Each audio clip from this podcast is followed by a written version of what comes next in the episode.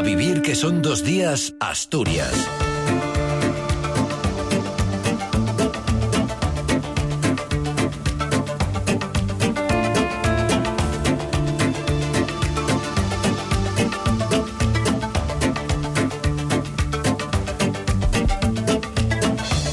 Muy buenos días, eh, les saludamos en este, en este domingo día 7 de enero, en una mañana en la que tenemos a esta hora pues eh, alguna lluvia débil y dispersa, poco significativa ciertamente, en general los cielos están nubosos esta mañana en Asturias y el ambiente es bastante fresco, tenemos dos grados en Oviedo y en Langreo, hay uno en Mieres. Eh, cuatro en Gijón, Avilés y Llanes y tres en Cangas de Onís y en Luarca.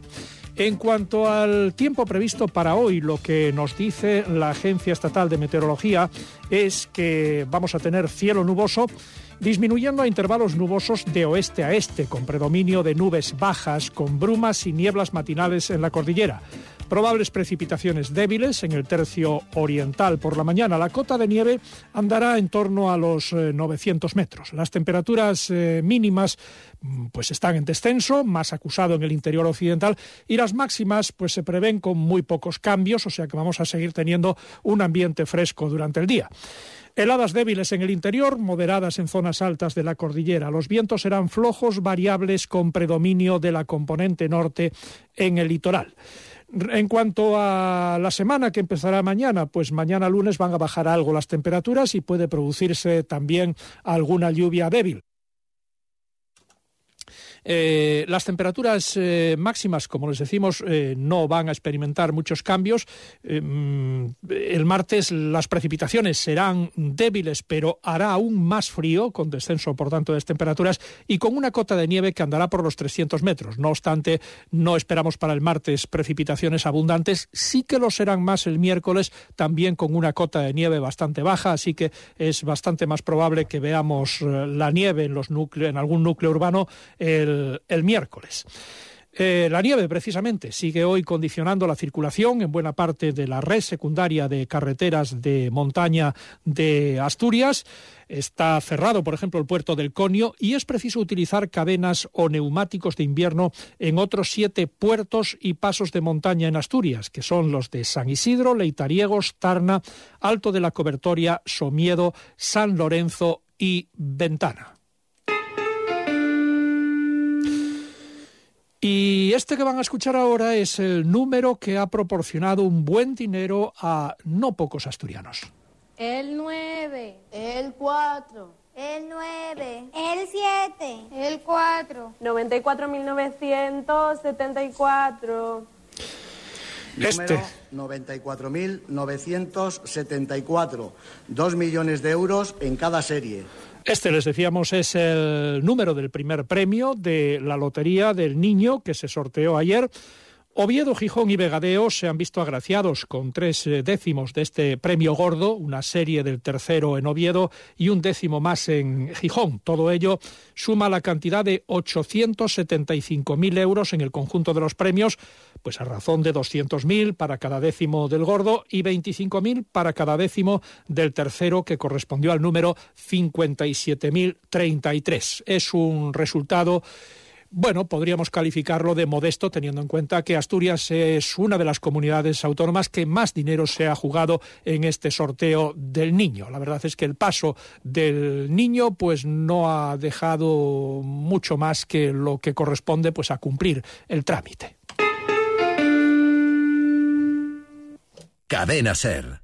Gijón. En Alcampo Gijón, cada día el precio más bajo y el mayor surtido. Sé práctico. En Alcampo te lo ponemos fácil. Ven hoy a visitarnos. Abrimos nuestras puertas en horario habitual de 9 de la mañana a 10 de la noche. Te esperamos. Y recuerda, calidad a precios inmejorables. Ahorra y vive mejor. Alcampo Gijón.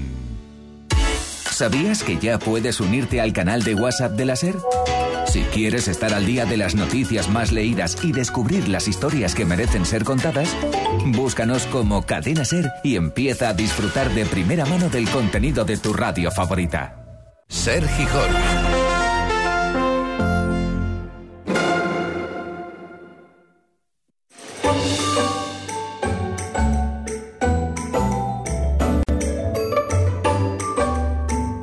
Cadena Ser.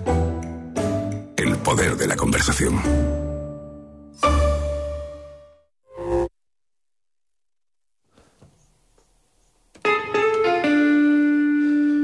Pues como les decíamos, el sorteo de la Lotería del Niño ha tenido un paso bastante discreto por Asturias. En Oviedo, el décimo del gordo ha sido despachado en el estanco de la calle Jovellanos número 8, un clásico que regentan los hermanos Acebal. 2012 le vendimos el gordo de Navidad y a partir de ahí nos reunimos todas las Navidades todos los años damos premio a Navidad, eh, ya sea gordo, ya sea el segundo, un tercero, todos los años damos algún premio y lo festejamos en familia y intentamos que esa familia cada vez sea una comunidad más grande. Bueno, pues los ganadores eh, cada vez es más frecuente, de hecho es bastante generalizado que celebren su suerte en privado. No podemos, por tanto, contarles eh, nada sobre su identidad ni, eh, ningún otro detalle. Y otro clásico, esta vez en Gijón, vendió otro décimo del gordo y uno del tercer premio. El búho de la suerte es la administración de la calle Palacio Valdés que regenta, que regenta Borja Muñiz. Bueno, en Navidad también dimos el gordo.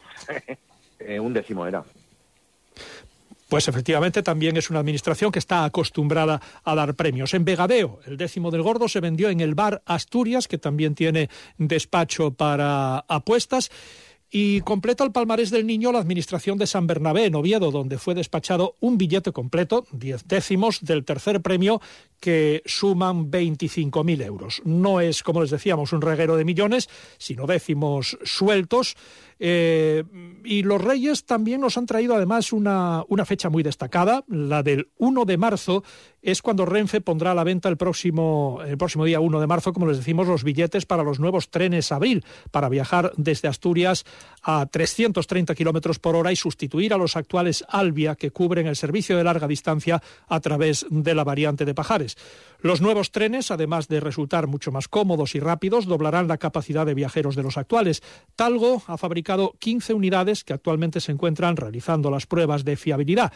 Están destinados a cubrir los servicios de alta velocidad de Asturias y de Galicia, además de alguna de las unidades que fue vendida a Francia. El ministro de Transportes, Óscar Puente, viajó entre Madrid y Vigo en uno de esos eh, viajes de prueba, lo que coincidió con el anuncio de Renfe sobre la fecha de puesta a la venta de los billetes. No obstante, la compañía ferroviaria no ha precisado aún la fecha exacta en la que estarán circulando estos nuevos trenes, modernísimos trenes, que obligarán a reestructurar horarios y servicios, incluyendo uno de los llamados Hablo en Asturias, los trenes de alta velocidad, de, bajo coste.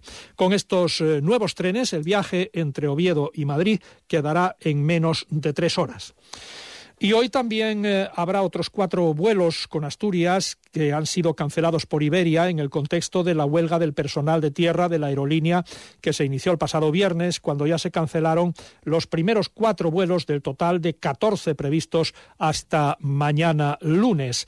Iberia ha anunciado que ha reubicado a todos los pasajeros en otros vuelos. No obstante, Dacio Alonso, presidente de la UCE, recuerda que esos buenos propósitos no siempre se cumplen y que los pasajeros deben reclamar, ya que la huelga no exime a la compañía de responsabilidad. Parece ser que Iberia dice que ha recolocado al 90% del pasaje.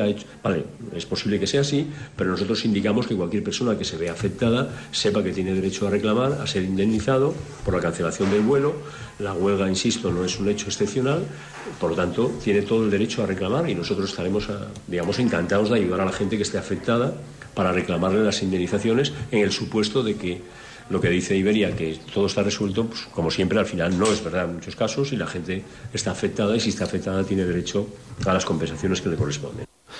Y una noticia luctuosa, ha fallecido el concejal del Partido Popular en La Viana, José María González. El ayuntamiento ha convocado ayer dos días de luto oficial por el fallecimiento de este concejal y la corporación local ha comunicado su más sentido pésame a los familiares y amigos del fallecido en la noche del viernes. Durante dos días las banderas ondearán a media asta en La Viana, según ha indicado el ayuntamiento en un comunicado.